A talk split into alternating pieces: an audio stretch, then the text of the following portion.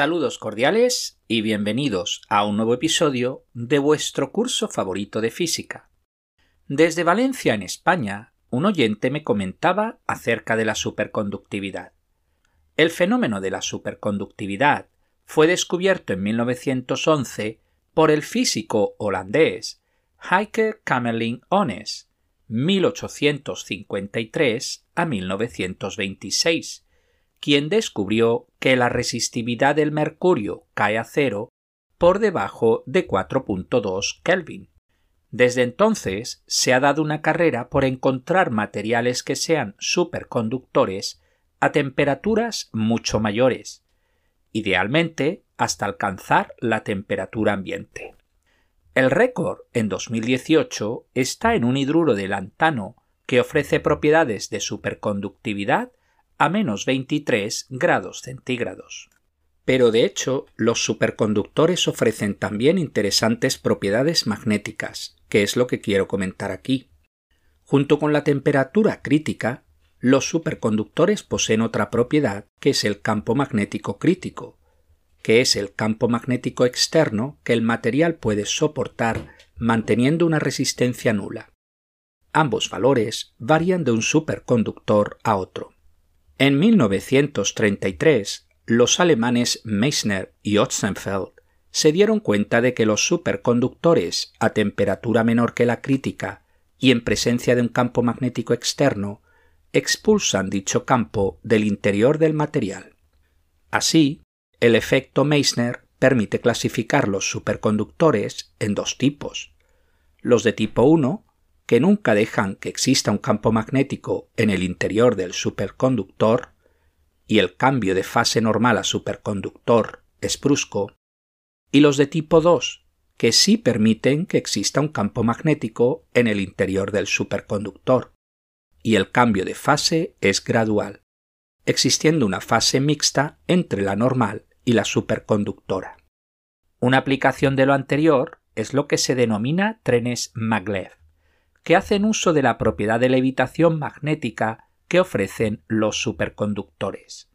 De hecho, un tren maglev utiliza imanes superconductores que por debajo de una temperatura crítica producen un campo magnético superintenso que provoca que el tren se levante y levite, con lo que no tiene rozamiento, el primer tren comercial de estas características se inauguró en 1984 en Birmingham, Inglaterra. Le seguiría en 1989 el M-Bahn de Berlín, en Alemania. Ambos operaban a baja velocidad y están en desuso. En 2004 se inauguraba el tren maglev de Shanghai, en China. Es la línea más antigua que aún está operativa y es el primer maglev de alta velocidad. En 2015, un tren SC Maglev en Japón obtuvo el récord mundial de velocidad de tren al registrarse a 603 km por hora. Otra aplicación de los electroimanes superconductores se encuentra en las imágenes por resonancia magnética utilizadas en medicina. En la resonancia magnética se necesitan campos magnéticos muy intensos, de al menos 1.5 teslas, difíciles de producir con electroimanes convencionales, pero al utilizar electroimanes superconductores se alcanzan campos homogéneos de casi 10 teslas.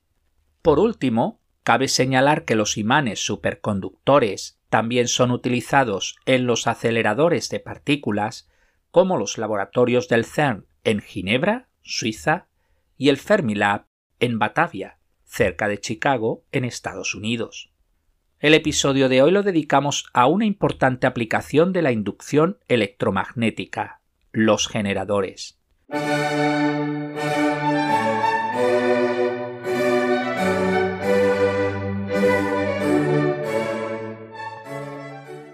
Un generador, como su nombre indica, genera electricidad.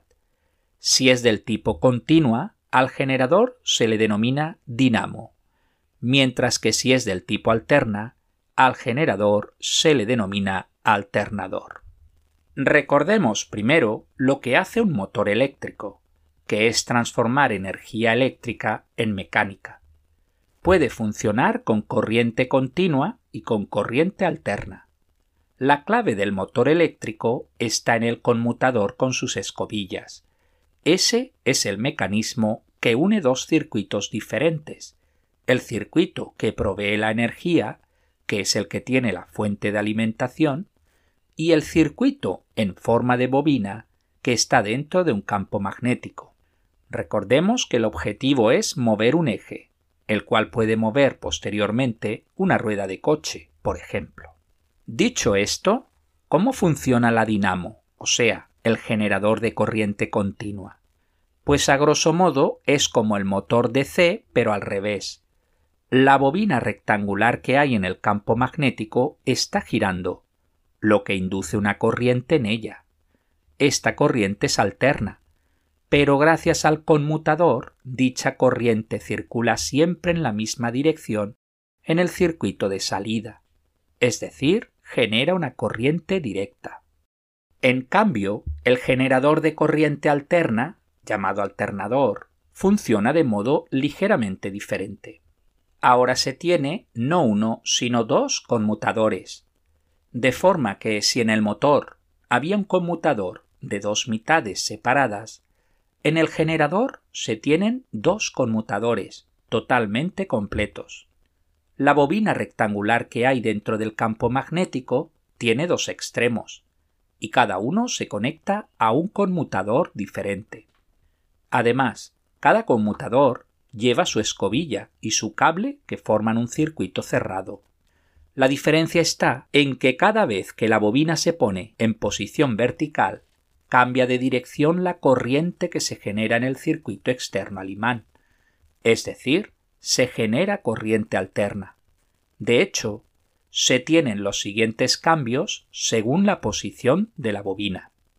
Primero, posición inicial. El plano de la bobina es perpendicular a las líneas del campo magnético. En esa situación, el mayor número de líneas del campo magnético atraviesa la bobina, con lo que el flujo magnético es máximo, y por tanto la FEM inducida es nula. Recordad para ello la ley de Faraday, que dice que la FEM inducida viene dada por menos la derivada del flujo magnético, donde el menos, como sabéis, viene de la ley de Lenz. Segundo, rotamos 90 grados en sentido horario respecto de la posición inicial. El plano de la bobina es paralelo a las líneas del campo magnético. En esta situación no atraviesa ninguna línea de campo magnético la bobina. El flujo es cero y la FEM inducida es máxima. Tercero, rotamos 180 grados en sentido horario respecto de la posición inicial. El plano de la bobina es nuevamente vertical a las líneas de campo magnético volvemos a la situación 1 y la FEM inducida es 0. Cuarto, rotamos 270 grados en sentido horario respecto de la posición inicial.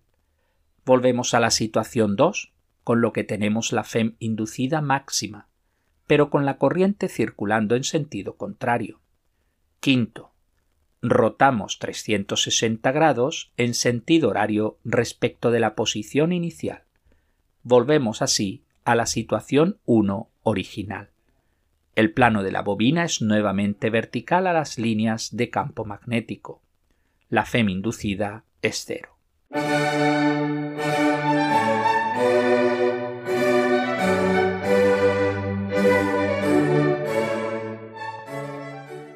¿Cómo se puede incrementar la fuerza electromotriz inducida y por tanto la corriente inducida? Primero, aumentando el número de vueltas de la bobina. Segundo, aumentando el área de la bobina rectangular. Tercero, utilizar un imán más potente. Cuarto, rotar la bobina más rápidamente. De hecho, rotar más rápidamente la bobina hace que la frecuencia aumente. Los generadores de corriente principal se suelen mantener a frecuencia constante de 50 o 60 hercios, dependiendo del país. Recordad la importancia de los alternadores o generadores de corriente alterna. ya que forman parte de las centrales eléctricas. En su momento, vimos el esquema básico de una central eléctrica. Las centrales termoeléctricas queman combustibles fósiles como el carbón, el petróleo o el gas dentro de una caldera.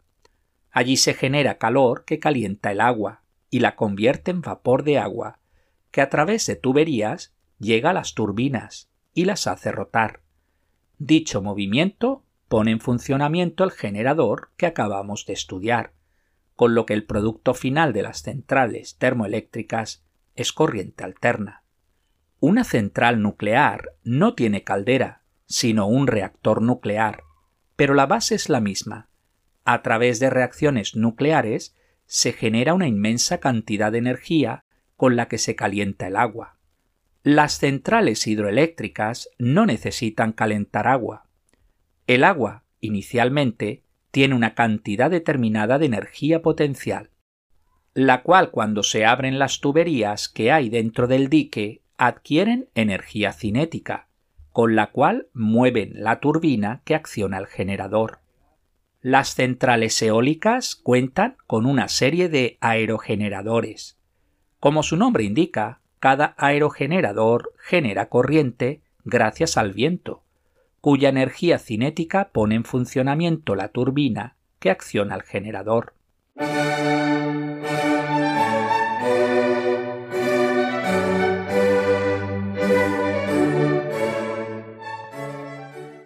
Los generadores que se usan en las centrales son más complicados que el descrito en este episodio, si bien el esquema general es el mismo.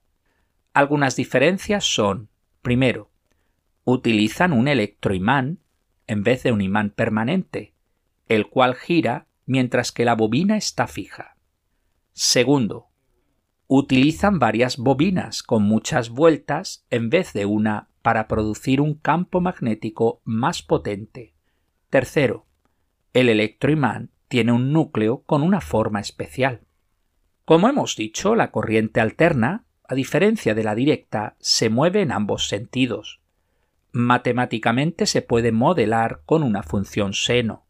V igual V sub 0 seno de omega t, donde el valor V sub 0 se conoce como voltaje pico.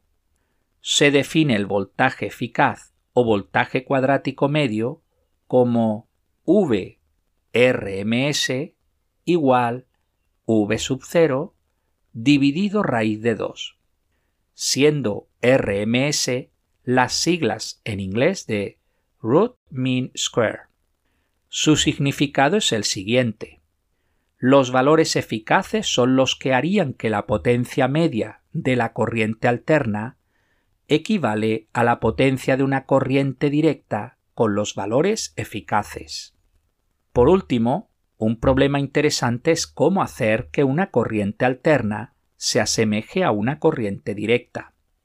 Este problema se denomina rectificar la corriente y se soluciona con diodos.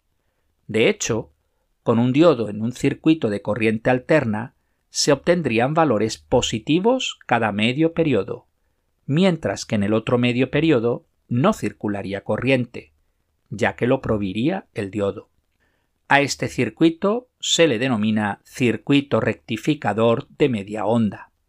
Esta rectificación se puede mejorar con cuatro diodos, en lo que se conoce como puente de diodos. De esta manera se consigue que la parte negativa se transforme en positiva. Se obtiene así un circuito rectificador de onda completa.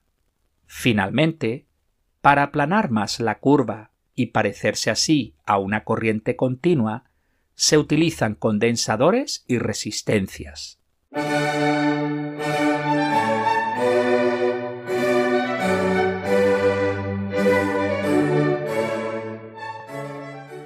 Veamos algunos ejercicios. Número 1. Dado un alternador o motor de corriente alterna, apartado A. ¿Qué tipo de corriente se genera en la bobina? ¿AC o DC? ¿Por qué? Se genera corriente alterna, ya que cada media vuelta la fuerza cambia de dirección, con lo que la corriente cambia de dirección. Apartado B. Indica tres maneras en que la corriente puede incrementarse. Primero, utilizar un imán más potente. Segundo, incrementar el número de vueltas de la bobina. Tercero, aumentar el área de la bobina. Apartado C. La corriente varía conforme la bobina gira. ¿Cuál es la posición de la bobina cuando la corriente es máxima? ¿Por qué? Horizontal, ya que en esa posición el flujo es nulo y por tanto la FEM es máxima. Apartado D. ¿Cuál es la posición de la bobina cuando la corriente es cero? ¿Por qué? Vertical, ya que en esa posición el flujo es máximo y por tanto la FEM es nula. Ejercicio número 2. Disponemos de un solenoide conectado a un voltímetro y de un imán. ¿En qué condición la lectura del voltímetro es cero? A. Manteniendo el imán estacionario dentro del solenoide. B. Moviendo el imán más lejos del solenoide. C. Moviendo el imán hacia el solenoide. D. Moviendo el solenoide hacia el imán. La respuesta correcta es la A, manteniendo el imán estacionario dentro del solenoide. Ejercicio número 3. Una bobina que lleva corriente en medio de un imán experimenta un efecto rotatorio. ¿Cómo se puede aumentar el efecto rotatorio? A reduciendo la intensidad de la corriente. B.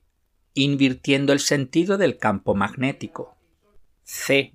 Usando un cable más delgado en la bobina. D. Aumentando el número de vueltas de la bobina. La respuesta correcta es la D. Aumentando el número de vueltas de la bobina. Ejercicio número 4. ¿Qué dispositivo se ha diseñado para permitir que una corriente directa pequeña controle una corriente directa larga? A. Un generador. B. Un motor. C. Un relé. D. Un transformador. La respuesta correcta es la C. Un relé. Ejercicio número 5. Se conecta un alternador a un osciloscopio. ¿Qué señal muestra? A. Una onda completa rectificada. B. Una onda senoidal. C. Una onda media rectificada. D. Una línea horizontal. La respuesta correcta es la B. Una onda senoidal. Ejercicio número 6. La posición de la bobina de un motor de corriente alterna es horizontal cuando el valor de la FEM es de más 10 voltios. ¿Cuánto debe girar para que marque menos 10 voltios? A. 90 grados. B. 180 grados. C. 270 grados. D. 360 grados. La respuesta correcta es la B. 180 grados. Pues hasta aquí el episodio de hoy. Muchas gracias por su atención y hasta el próximo día.